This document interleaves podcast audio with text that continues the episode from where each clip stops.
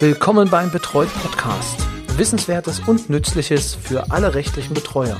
Von und mit Rechtsanwalt Roy Kreuzer. Eine neue Woche, eine neue Folge vom Betreut Podcast, dem Podcast für rechtliche Betreuer. Schönen guten Tag und schön, dass Sie auch heute wieder eingeschaltet haben.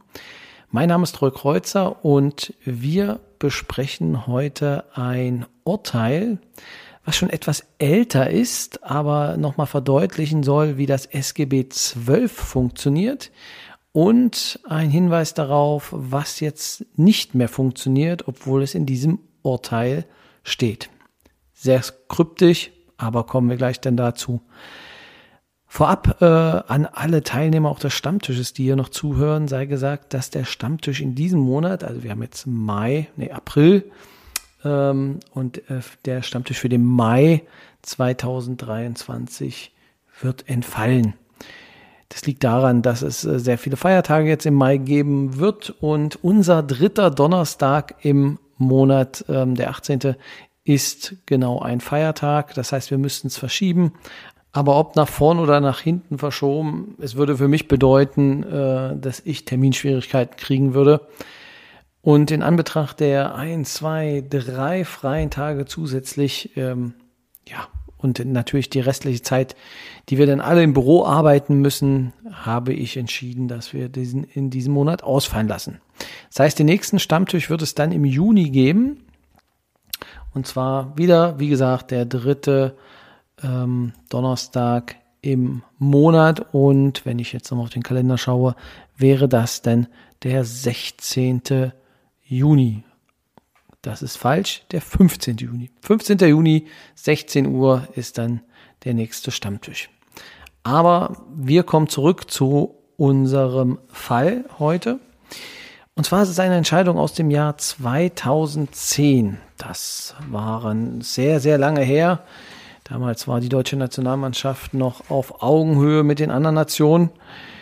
Doch weg vom Fußball hin zu der Gerichtsbarkeit, Sozialgerichtsbarkeit, äh, um ganz genau zu sein.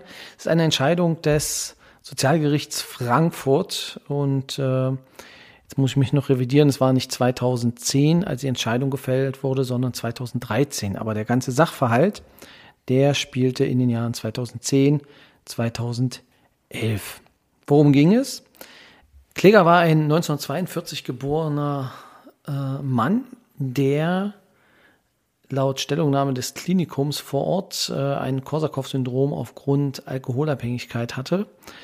Und deshalb wurde das Amtsgericht beauftragt, einen Betreuer zu bestellen. Und das Amtsgericht bestellte dann auch unter Mithilfe des zuständigen Gesundheitsamtes, also beziehungsweise das Gesundheitsamt hat dort auch eine eingerichtete Betreuungsstelle und zusammen mit der wurde dann, ja, mit Beschluss vom 31. August 2010 ein gesetzlicher Betreuer installiert.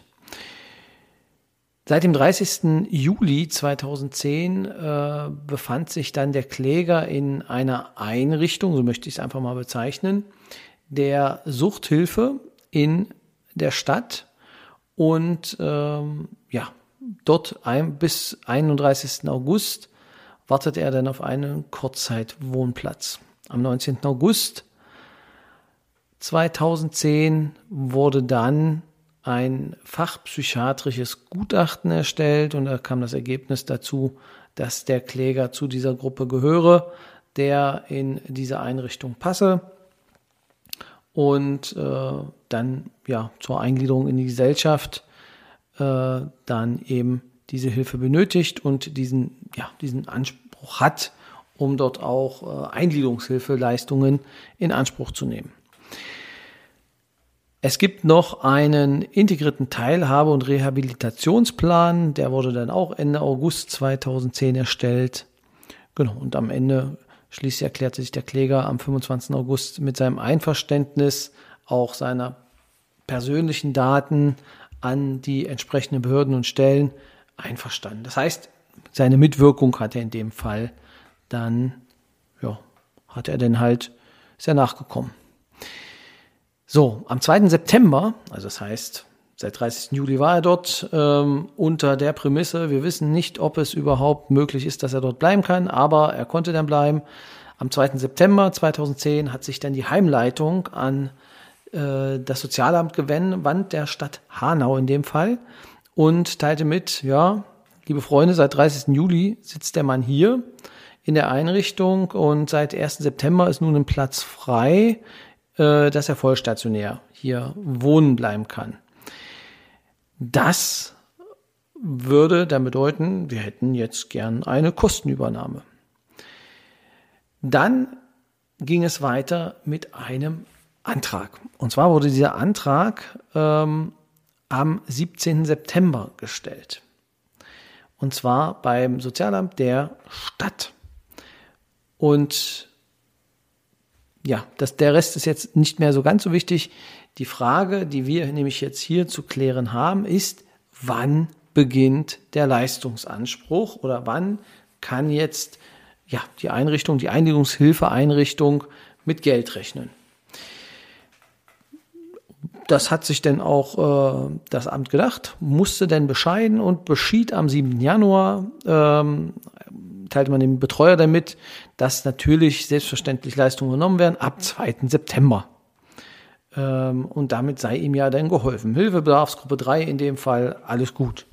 Das fand natürlich jetzt der ähm, Kläger bzw. der Betreuer nicht so toll, weil äh, da fehlten ja jetzt vom 30. Juli bis äh, zum 31. oder bis zum 1.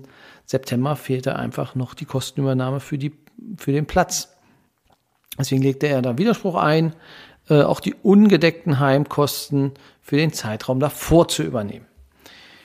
Sein Argument war, Sozialhilfeleistungen müssten noch dann rückwirkend erbracht werden, wenn die Notlage im Zeitpunkt der beanspruchten Leistung noch bestehe. Genau.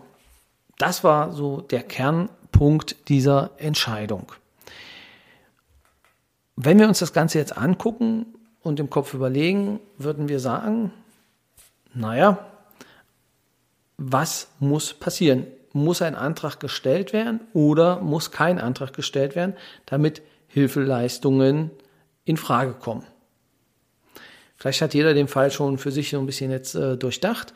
Im Kern kann gesagt werden an der Stelle, das Gericht kam dazu, dass es nicht der Antragstellung vom 17. September war die ja bedurfte. Warum? Es verwies auf Paragraph 18 Absatz 1 SGB 12. Nach dieser Vorschrift setzt die Sozialhilfe mit gewissen Ausnahmen bei ähm, Grundsicherung im Alter und bei Erwerbsminderung ein, sobald dem Träger der Sozialhilfe oder den von ihm beauftragten Stellen bekannt wird, dass die Voraussetzungen für die Leistung vorliegen. Das heißt, mit dem Zeitpunkt, wo klar ist, dass jemand hilfebedürftig ist und grundständig Hilfe benötigt, dann muss man nicht darauf abstellen, dass ähm, es einen Antrag braucht. Genau, und das hat dann auch das äh, Gericht entsprechend weiter ausgeführt. Es sagt, und hier zitiere ich, im vorliegenden Fall bestand die Kenntnis des Beklagten von der Notlage des Klägers nicht erst seit 2. September, also dann, als das Bekanntwerden beim Sozialamt der Stadt Hanau erfolgte, sondern bereits mit dessen Aufnahme in die Einrichtung am 30. Juli und da sagt es, dass äh, dies folgt zur Überzeugung der Kammer aus der Tatsache, dass die Notlage des Klägers ausweislich der Hausmitteilung der beim Gesundheitsamt des Beklagten bestehenden Betreuungsstelle vom 28. Februar 2012 dort bereits min, zumindest seit 29. Juli 2010 umfassend bekannt war. Das bedeutet, in der Betreuungsstelle, wenn dort ein Bedarf festgestellt wird, dann kann der sich auch auf die Eingliederungshilfe auswirken. Oder auch beim Gesundheitsamt, je nachdem, wo dieser Punkt äh, angebracht wird. Das kennen wir, dieses System aus dem SGB I. Jetzt ist es allerdings so, dass, und ähm, die ganz, ganz äh, aufmerksamen Zuhörer werden es schon gemerkt haben, wir reden hier von einer Entscheidung aus dem Jahr 2013. Wir haben das Jahr 2023 und äh, Neben zwei Europapokalteilnahmen des ersten FC Köln wurde auch das Recht der Eingliederungshilfe reformiert. Und die ganz Scharfsinnigen werden schon gemerkt haben, das ist aus dem SGB 12 herausgenommen worden, ins SGB 9 reingerutscht. Und das hat auch Auswirkungen auf das eben Gesagte. Diese Regelung des 18 SGB 12, die gibt es immer noch. Aber sie gilt nicht mehr für die Eingliederungshilfe.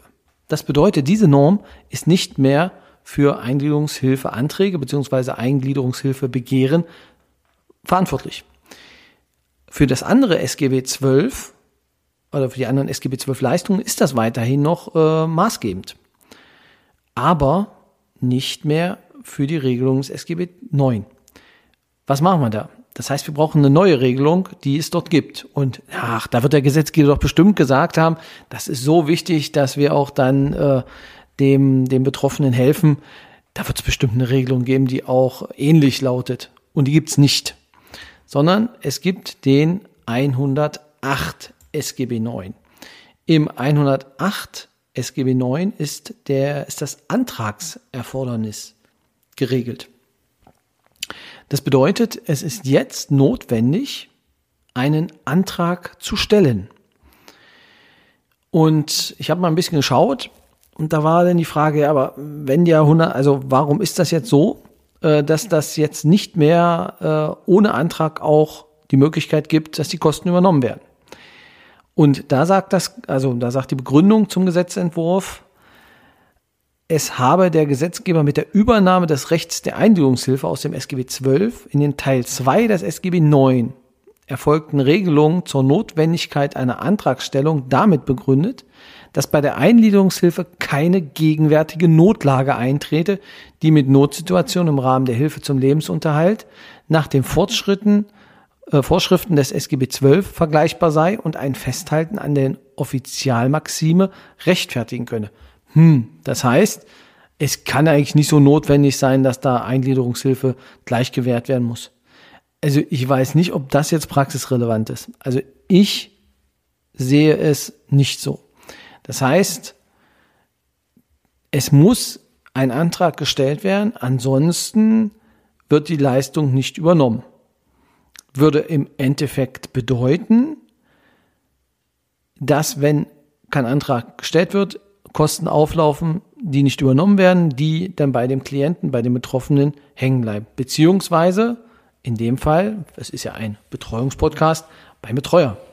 Weil der wäre dann, äh, also es ist seine erste Amtshandlung, einen Antrag zu stellen, wenn er ihn unterbringt.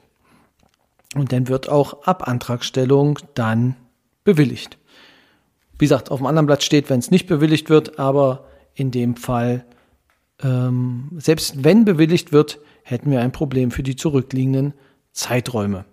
Kenntnis nützt nichts. Das ist einfach auch ein Unterschied zu der Entscheidung aus dem Jahr 2013, den man wissen sollte. Es hat sich geändert und die Regelung hat sich verschlechtert. Jedenfalls aus meiner Sicht ist es eine Verschlechterung. Es gibt allerdings auch eine Ausnahme von diesem Antragserfordernis und zwar ist es der Fall, wenn ein Gesamtplan vorliegt. In dem Moment, wo ein Gesamtplanverfahren ähm, klar einen Bedarf erstellt hat, ist anschließend für die einzelnen Leistungen kein Antrag mehr notwendig. Das muss man vielleicht auch an der Stelle noch fairerweise sagen. Absatz 2 ähm, regelt das denn im 108 SGB 9. Genau, das vielleicht so viel für heute. Ähm, kleiner Hinweis, immer denn beim, bei der Eingliederungshilfe den Antrag nicht vergessen und auch dann ein Gesamtplanverfahren anregen, damit es dann im Zweifel später dann man sich auf dieses Gesamtplanverfahren berufen kann. Das war's für diese Woche. Vielen Dank fürs Zuhören und äh, ja, nächstes Mal wieder mit weniger Fußballmetaphern aber mit genauso viel Information. Bis dahin, schöne Zeit. Tschüss.